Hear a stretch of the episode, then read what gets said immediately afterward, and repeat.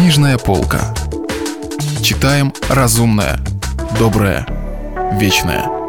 Радио «Комсомольская правда». Василий Аксенов. Остров Крым. У микрофона Кирилл Кальян. Продолжение.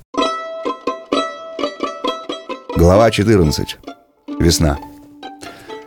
К середине весны, то есть к концу апреля, склоны Карадага, Серюка и Святой Торы покрываются цветами горного тюльпана и мака, что радует и вдохновляет зрение. Цветение полыни, чабреца и лаванды наполняет воздух мимолетной, такой, увы, летучей, быстро пропадающей, обонятельной поэзии.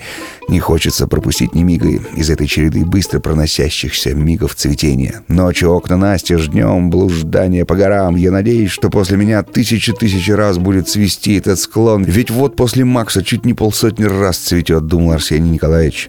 Но когда земля начнет остывать, когда солнце начнет остывать, то по теории вероятности все равно где-нибудь во Вселенной возникнет точно такой же склон, и на нем будут раз в год цвести тюльпаны и маки, лаванда, полынь, чебрец. С улыбкой подумалось, конечно, что по теории вероятности может оказаться в тех неведомых глубинах и подобный старик среди подобного цветения, но улыбка эта была подавлена коротким смешком лицом. Между тем высокий старик в старом белом свитере из альпаки, в старых крепчайших ботинках, вполне еще ловкий, совершенно уже бодрый и чистый, что в старости случается далеко не со всеми, вполне был достоин повторения в рамках теории вероятности. В это утро спутником Арсения Николаевича по прогулке был другой старик, подполковник в отставке Марковского полка Филипп Степанович Бабарыка, такой же, как и сам Арсений Николаевич, бывший юноша ледяного похода. Филипп Степанович, в отличие от Арсения Николаевича, был рыхл и отдышлив. Он и в отставку-то вышел в 1937 году по причине дурного здоровья, но с тех пор уж столько десятилетий тянул бесконечное ох и скрипя, основал, развивал и передавал детям небольшой, но вполне солидный судоремонтный бизнес, объездил весь мир — Сейчас охая, стеная, ругая Арсения Николаевича за то, что вовлек тот его в немыслимую по нашим-то Мафусаиловым годам прогулку, подполковник Бабарыка рассказывал о своем прошлогоднем путешествии в Москву и о наслаждении, которое он испытал на концерте церемониального оркестра Советской Армии.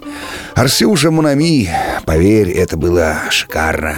Елочки точеные, какой повеяло российской стариной». Табур-мажор подбрасывал жезл. На задах стояли военные значки, штандарты, сродни, знаешь ли, Семеновским и Преображенским. Все трубачи такие грудастые и усатые.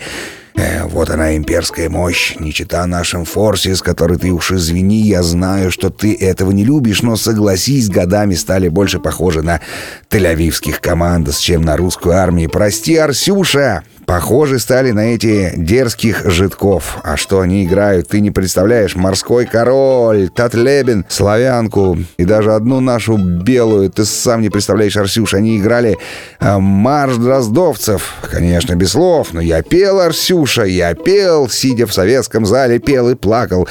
Филипп Степанович слегка даже пробежался по горной тропе, воздвиг свое грузное тело на камень и, прижав руки к груди, спел не без вдохновения. Шалить дроздовцы твердым шагом, враг под натиском бежал, и с трехцветным русским флагом славу полк себе стяжал.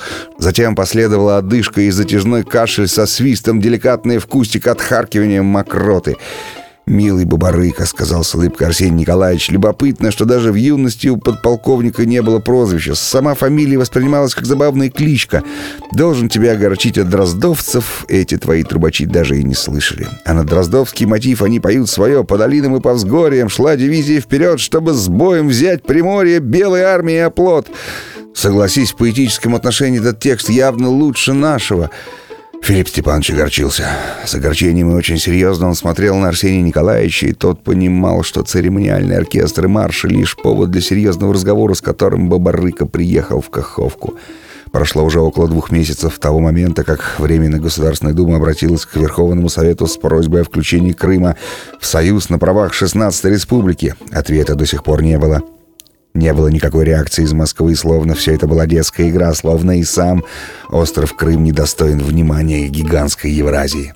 И все-таки, Арсюша, а в вооруженных силах там чтут российские традиции. Представь, отправился я в Лефортово искать свой кадетский корпус. Представь, сразу нашел, и все те же красные стены, белые колонны. А вокруг почти ничего не изменилось. В здании помещается артиллерийская академия. У входа дежурный офицер, стройный, перетянутый ремнями. Наш настоящий Арсюша, русский офицер. Я обратился к нему и сказал, что учился здесь кадетом. Представь, никакой враждебности. Представь, наоборот, дружелюбие дружелюбие, уважение. «Что ты хочешь этим сказать, Бабарыка?» — мягко спросил Арсений Николаевич. «Говори, наконец, впрямую. Я хочу сказать, что в мире болтают о советском милитаризме, а мы ведь, русские, всегда любили войну. Мы...» Филипп Степанович разволновался, в конец руки задрожали, дыхание сбилось. «Давай присядем». Арсений Николаевич посадил старого друга на нагретый солнцем камень. Огромная чаша Коктебельской бухты со всеми ее парусниками и мотоботами, ее небо с двумя-тремя геликоптерами, ее земля с уступчивыми домами и завитками фривея с катящимися автомобилями в тишине лежала под ними. Здесь на склоне была тишина, а только свистела близкая птица, да мощно пахли цветущие травы. «Ну скажи, наконец, Филя, скажи, спроси», — сказал Арсений Николаевич. «Хорошо». Филипп Степанович отдышался. «Арсюша, мы вымираем с каждым днем. Сколько осталось? И батальона не наберется. Арсюша, меня послали к тебе, товарищи. Мы чувствуем, что они скоро придут. Ведь это же бесспорно, они придут. Мы и сами бы пришли на их месте. Иного быть не может. Скажи, можем ли мы, последние добровольцы, смотреть на их, как на нашу армию?» Арсений Николаевич, не думая ни минуты. «Нет, это не наша армия», — сказал он. Теплым майским вечером на открытой веранде литературного ресторана Набоков Антон Лучников играл на саксофоне для своей беременной жены, выпросил инструменты музыканта. «Джей, дай мне свою дудку, ненадолго хочу для жены немного поиграть, она у меня очень беременная». Все тут были свои, все друзья, все яки и, конечно, знаменитый саксофонист Джейкоб Бриль. Не отказал Тони, дал свое золотое сокровище, только попросил слюни не пускать. Кумир подземной пересадки на станции метро Шатле заиграл в стиле ретро мелодию «Сентиментальное путешествие». Он думал, что всех поразит этой древностью, которую недавно выудил в отцовских архивах, но оказалось, что эту штуку знает вся публика в Набокове, не говоря уже о музыкантах, которые тут же к нему подстроились и только лишь слегка улыбались, когда он он пускал фиксу. Певица же оркестра, длинноногая черная Заира, обтянутая черным платьем и вся целиком напоминающая стройную изгибающуюся ногу, встала рядом с Тони и запела «Gonna make a sentimental journey and renew old memory». Если вы пропустили главу любимого произведения или хотите послушать книгу целиком, добро пожаловать к нам на сайт kp.ru слэш радио раздел «Книжная полка». Книжная полка. Читаем разумное, доброе, вечное.